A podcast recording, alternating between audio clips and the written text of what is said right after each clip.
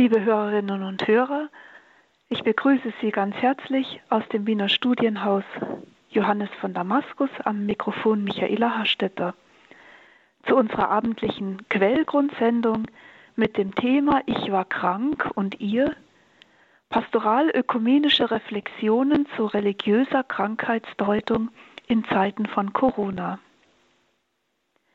Wir wollen dieses Thema in drei Abschnitten oder drei Punkten angeben. Erstmal Krankheitsdeutungen, biblische und säkulare Annäherungen. Äh, zweitens Deutungen der Pandemie, die sich in verschiedenen Texten und Aussagen der Hirten der Kirche finden. Und dann drittens eine neue ökumenische Deutespur. Ich komme zum ersten Punkt. Krankheitsdeutungen, biblische und säkulare Annäherungen. Seit alters her ist der Mensch angesichts von Krankheit, ob nun im persönlichen Umfeld oder pandemisch verbreitet, in einer speziellen Weise herausgefordert. Die Krankheit ist mehr als ein Faktum einer körperlichen Dysfunktionalität. Der von der Krankheit befallene Mensch sucht nach einer Deutung der aufgelegten und gewöhnlicherweise unerwünschten Unterbrechung seiner natürlichen Lebensläufe. Krankheit zwingt zum Innehalten, zur Entschleunigung. Und mit diesem Stillstand des gewöhnlichen Lebensablaufes geht zumeist auch die Frage nach dem Warum einher die Frage, die zur Sinnfindung des neuen, durch Krankheit eingeschränkten Zustandes herausfordert. Auf diese Weise ergeben sich ganz unterschiedliche Deutemuster von Krankheit, die sich bereits in der Bibel andeuten. Der polnische Pastoraltheologe Henryk Slawinski hat im Rahmen einer Gastvorlesung in Freiburg einmal in Bezug auf das Alte und Neue Testament verschiedene Krankheitstypen klassifiziert und dann auch biblische Krankheitsdeutungen zusammengetragen. In der Heiligen Schrift finden wir einmal eine äußerlich sichtbare Krankheit wie Aussatz, Blässe, Geschwüre und vieles andere. Dann körperliche Gebrechen wie Taubheit, Blindheit, Gelähmtsein. Dann auch Krankheiten unter dämonischen Einflüssen, Epilepsie, Besessenheit, Depression und Krankheiten durch äußere Einflüsse, wie die tödlichen Schlangenbisse. Neben diesen biblischen Krankheitsbeschreibungen, also äußerlich sichtbare körperliche Gebrechen, dämonische Einflüsse und Krankheiten durch einfach äußere Einflüsse, finden sich aber auch bereits in der Heiligen Schrift theologische Erklärungsmuster zur Deutung von Krankheit, also religiöse Deutungsversuche, Krankheit einzuordnen. Ein erstes wäre die Krankheit als Skandal der Verlassenheit, der Schrei der Gottverlassenheit aus Psalm 22, wäre hierfür ein biblisches Pendant. Mein Gott, mein Gott, warum hast du mich verlassen? Bist so fern meinem Schreien, den Worten meiner Klage. Mein Gott, ich rufe bei Tag, doch du gibst keine Antwort. Ich rufe bei Nacht und, Nacht und finde doch keine Ruhe. Eine zweite Deutung ist die Krankheit als Strafe Gottes und Folge der Sünde. Ein Beispiel dafür wäre Miriam, die Schwester des Mose, die aussätzig wird, weil sie schlecht über ihren Bruder Mose geredet hatte. Mose hatte sich nämlich eine ausländische Frau genommen und darüber spricht Miriam mit ihrem anderen Bruder in Numeri 12. Daraufhin wird sie aussätzig.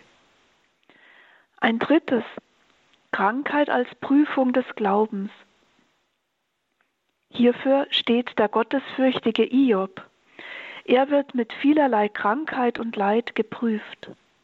Er wird geprüft, ob seine Treue echt ist ob er sich bewährt, und gerade in der Prüfung bewährt er sich als wahrer Gerechter. Dann auch, dafür steht nochmal Iob Pate, Krankheit als Reifeprozess. Wenn wir das Buch Iob weiterlesen, finden wir die Streitreden Iobs mit seinen Freunden, die seine Gottverbundenheit anzweifeln. Und diese Anzweifelung seitens der Freunde lassen Iob, den von Krankheit und Leid geprüften, reifen zu einer unanfechtbaren Gottergebenheit.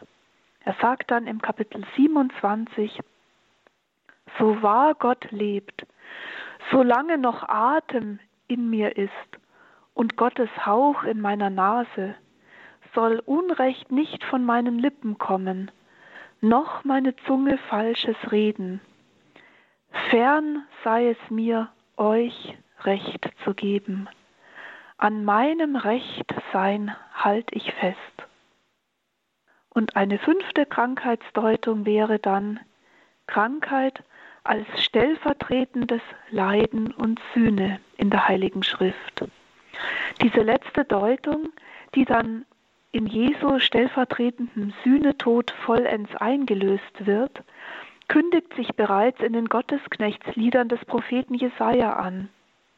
Da hören wir von einem Mann, von Schmerz und Krankheit geschlagen, der nicht geschätzt wurde, aber der stellvertretend unsere Krankheit getragen und unsere Schmerzen auf sich geladen hat.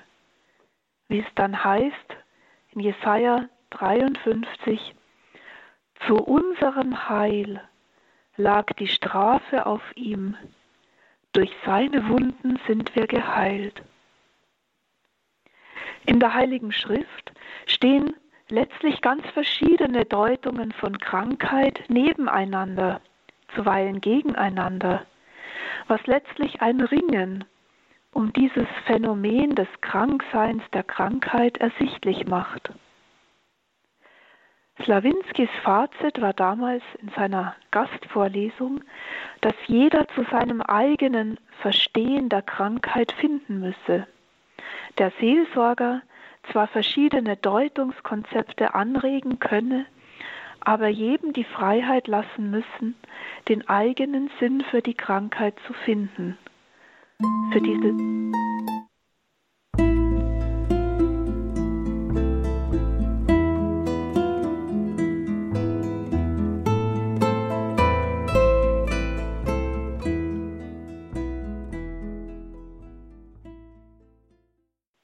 Liebe Hörerinnen und Hörer, Sie haben heute Abend die Sendung Quellgrund eingeschaltet zum Thema Ich war krank und ihr pastoral-ökumenische Reflexionen zu religiöser Krankheitsdeutung in Zeiten von Corona. Wir sind beim ersten Punkt Krankheitsdeutungen, biblische und säkulare Annäherungen und kommen nun zu säkularen Deutungen. Den biblischen Krankheitsdeutungen lassen sich nämlich auch säkulare Deutungsmuster von Krankheit gegenüberstellen. Die evangelische Pfarrerin und Klinikseelsorgerin Nancy Bullard-Werner hat Beobachtungen aus der Praxis der Klinikseelsorge aus vielen Gesprächen mit Kranken zusammengetragen und systematisiert, welche Hauptwege der Krankheitsdeutung Patienten einschlagen. Krankheitsdeutungen in der postsäkularen Gesellschaft. Darin unterscheidet sie sechs Schemata der Krankheitsdeutung, die sich zum Teil mit den biblischen decken. Ein erstes ist der Weg der Reparatur. Krankheit wird ganz einfach als mechanisches Versagen verstanden, das nun einer Reparatur bedarf. Gebraucht wird bei dieser Deutung kein Seelsorger, sondern ein guter Handwerker. Ein zweiter Weg, der Weg der Schuld und Strafe. Nach Bullard Werner sind auf diesem Weg viele Pilger. Krankheit wird von Patienten als das Resultat psychischer oder moralischer Verfehlung gesehen, wofür man sich nur selbst schuldig sprechen kann. Ein dritter Weg, der Weg der Heimkehr. Krankheit versteht sich hier als Wegstrecke der Vollendung des Lebens, als der letzte Weg oder auch der Heimweg am Ende eines erfüllten Lebens. Krankheit wird also gedeutet als der Weg, der zur Erlösung führt, als der Weg, den jeder gehen muss. Dann gibt es einen vierten Weg der Annahme oder auch der Nichtdeutung. In diesem Fall wird Krankheit einfach hingenommen, als etwas Unausweichliches akzeptiert, ohne dass man zu einem speziellen Deutungsversuch vorstößt. Bewusst sucht der Patient keine Zusammenhänge mit anderen Lebensumständen oder Einflüssen. Diese Einstellung kann sich kann fatalistisch werden, in das Akzeptieren eines Schicksalsschlages, aber auch bewusst in Richtung der Annahme der Krankheit, ohne der Bitterkeit, im Sinne einer positiven Demut. Es ist halt so, so ist es. Dann ein fünfter Weg, der Weg des legitimen Rückzugs und der ersehnten Anerkennung. Hier erscheint Krankheit als etwas dem Menschen Dienliches, als ein Ausweg aus einer Situation der Überbelastung im Arbeitsleben, gleich einer Sabbatzeit. Krankheit wird auch als ein Nachholen versäumter Aufmerksamkeit und intensiverer Gemeinschaft, gerade im familiären Bereich interpretiert, also als ein Weg und eine Zeit, die heilsam empfunden wird, der Zuwendung und Fürsorge. Dann ein sechster Weg, der Weg des Widerstandes und Ergebens. Zuweilen schlägt sich im Krankheitsverlauf das wütende und verzweifelnde Hadern mit Gott um in eine gelassene Annahme des Krankseins mit der Bitte um Gottes Hilfe und Heilung. Durch das Ringen zwischen Kämpfen und Loslassen, Hadern und sich segnen lassen, kann der Kranke zu einer vertieften Spiritualität finden. In diesem Sinn kann eine Krankheit auch ein Aufruf zum Aufbruch und zur Wandlung sein. Wie Slawinski weist auch Nancy Bullard-Werner darauf hin, dass es äußerst wichtig sei, dem Kranken die eigene Deutung zu überlassen. Sie schreibt, es kann gut sein, dass sich im Laufe einer Krankheit die Deutungen verändern und ein Sinn gefunden, dann aber wieder abgelegt wird, bevor er wieder einen neuen Titel oder eine neue Beschreibung bekommt. Lange und ernsthafte Krankheiten führten und führen Patientinnen und Patienten durch unterschiedliche Phasen, die sich verändernde Empfindungen, die verändernde Erkenntnisse und andere Bedürfnisse hervorrufen. Was eine Krankheit an einem Tag an theologischer Deutung zugewiesen bekommt, kann einige Tage oder Monate später viel persönlicher und individueller geschnitten sein. Deswegen behauptet die evangelische Seelsorgerin, dass es keinen einzigen Sinn gäbe, keine singuläre Bedeutung von Krankheit, sondern nur viele und unterschiedliche. Bullard Werner vermutet, dass die Angst vor dem Kranksein, die Angst vor der Vergänglichkeit, dem Erleiden von Schwäche den Menschen nach einem Erklärungsmuster suchen lässt.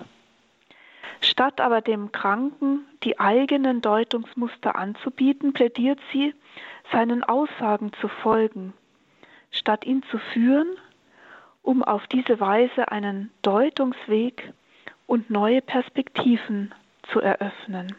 Zugleich aber, sagt sie, besteht nicht bei wenigen Patientinnen und Patienten eine Bereitschaft, eine Offenheit für die Führung oder zumindest für die Gegenwart einer größeren Macht. Vielleicht, sagt sie, hat es damit zu tun, dass Krankheit die Kranken hin zu Orten führt, wohin sie selbst nicht hingehen würden. Krankheit zeigt die Kanten und Risse, die das Leben vor Langeweile und Eintönigkeit retten. Krankheit hat mit der Zerbrechlichkeit des Lebens zu tun, die dafür bewusst macht, wie kostbar das Leben eigentlich ist. Und Krankheit macht uns Menschen bewusst, dass wir nicht allmächtig sind.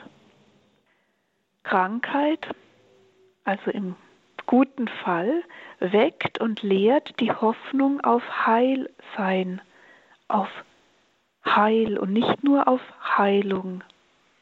Sie erinnert uns an die Vergänglichkeit aller Dinge und verleiht eine Hoffnung auf ein Leben nach dem Tod.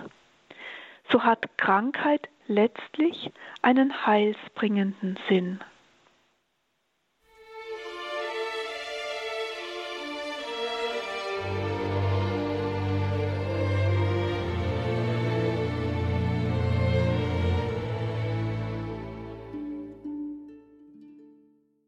Liebe Hörerinnen und Hörer, heute zur Quellgrundsendung Ich war krank und ihr.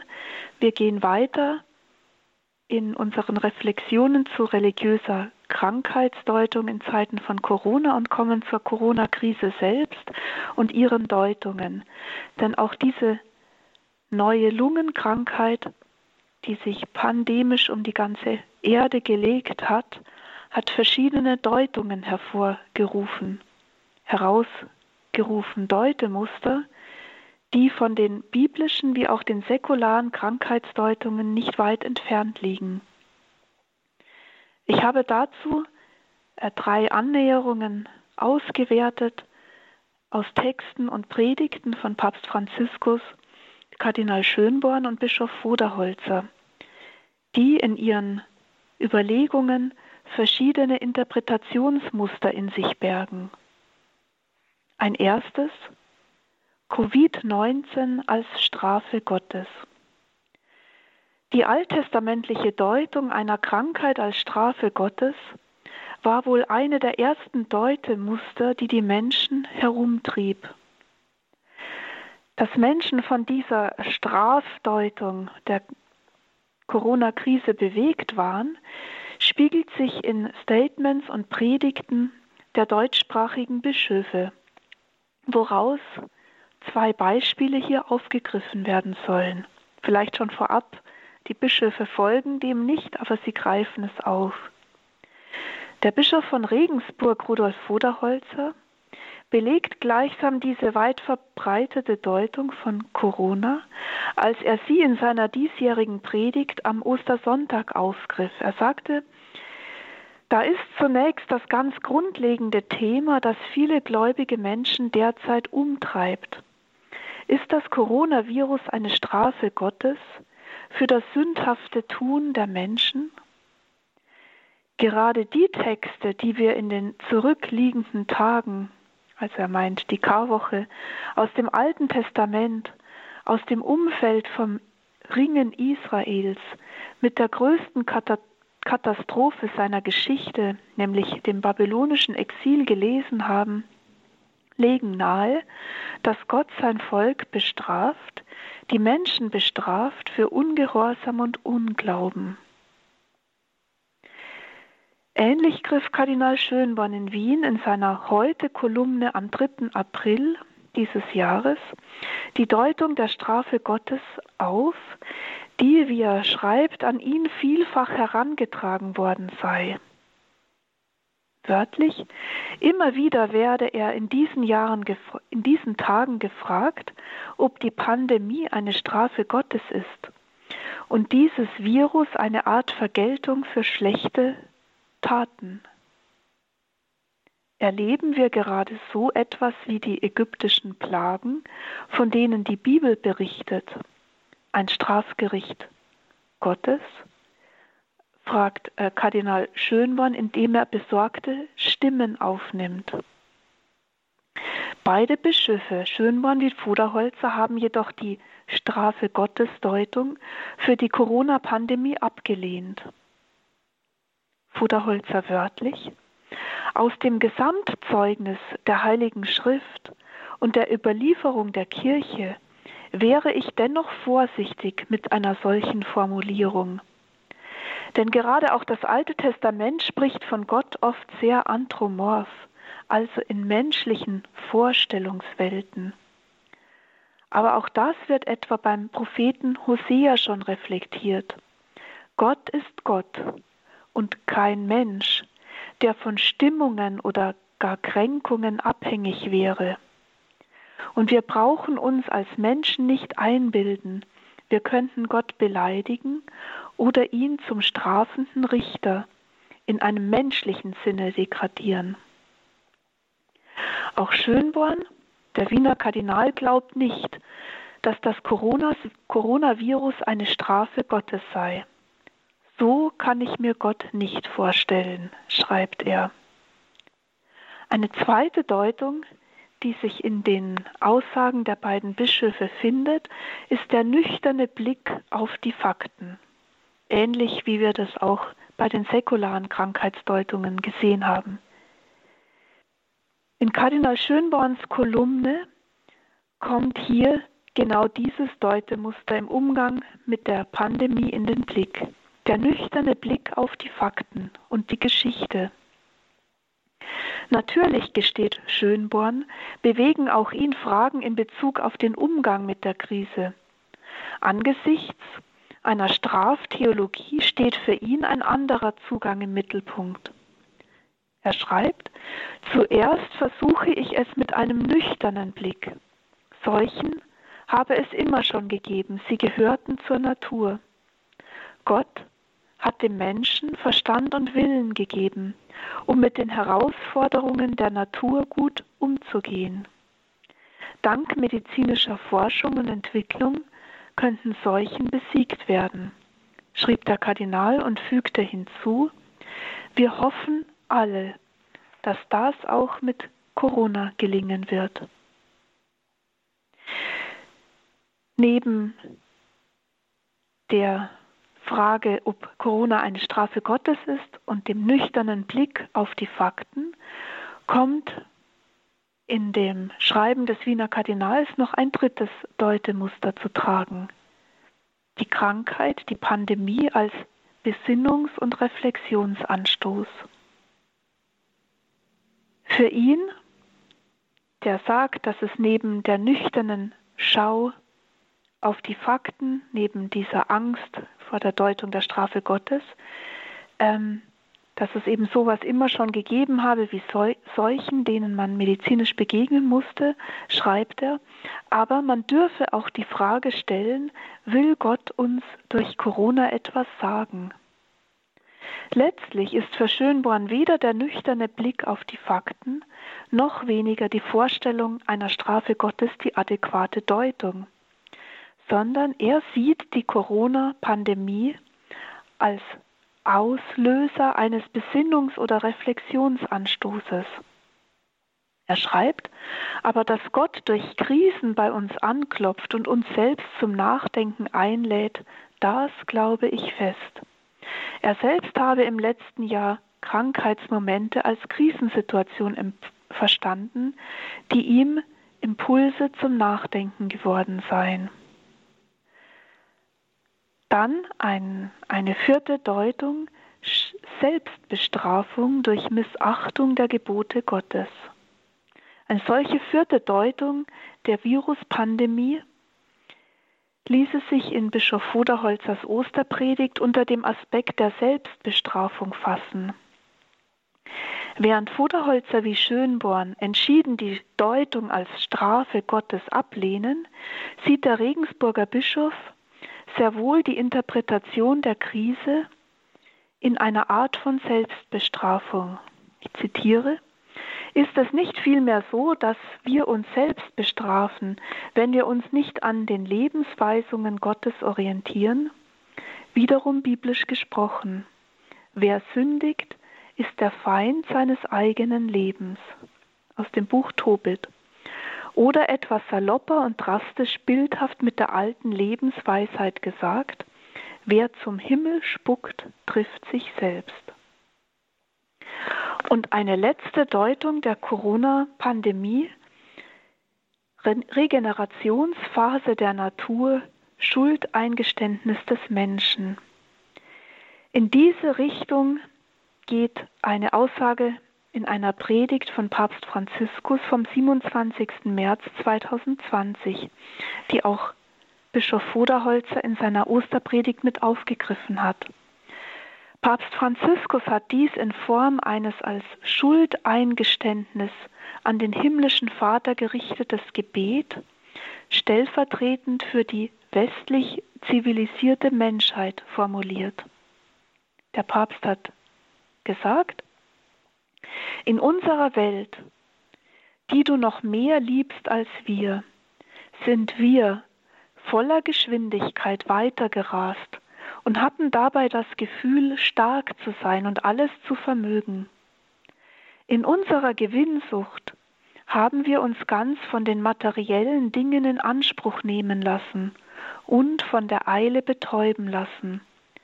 Wir haben vor deinen Mahnrufen nicht angehalten. Wir haben uns von Kriegen und weltweiter Ungerechtigkeit nicht aufrütteln lassen. Wir haben nicht auf den Schrei der Armen und unseres schwerkranken Planeten gehört.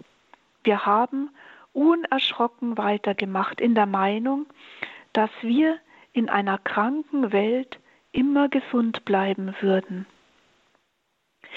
Mit dieser Predigt eröffnet Papst Franziskus sozusagen einen kosmisch ökologischen Interpretationsrahmen für die Krise, in dem der Mensch seine Schuld an der Zerstörung von Umwelt und Natur eingesteht.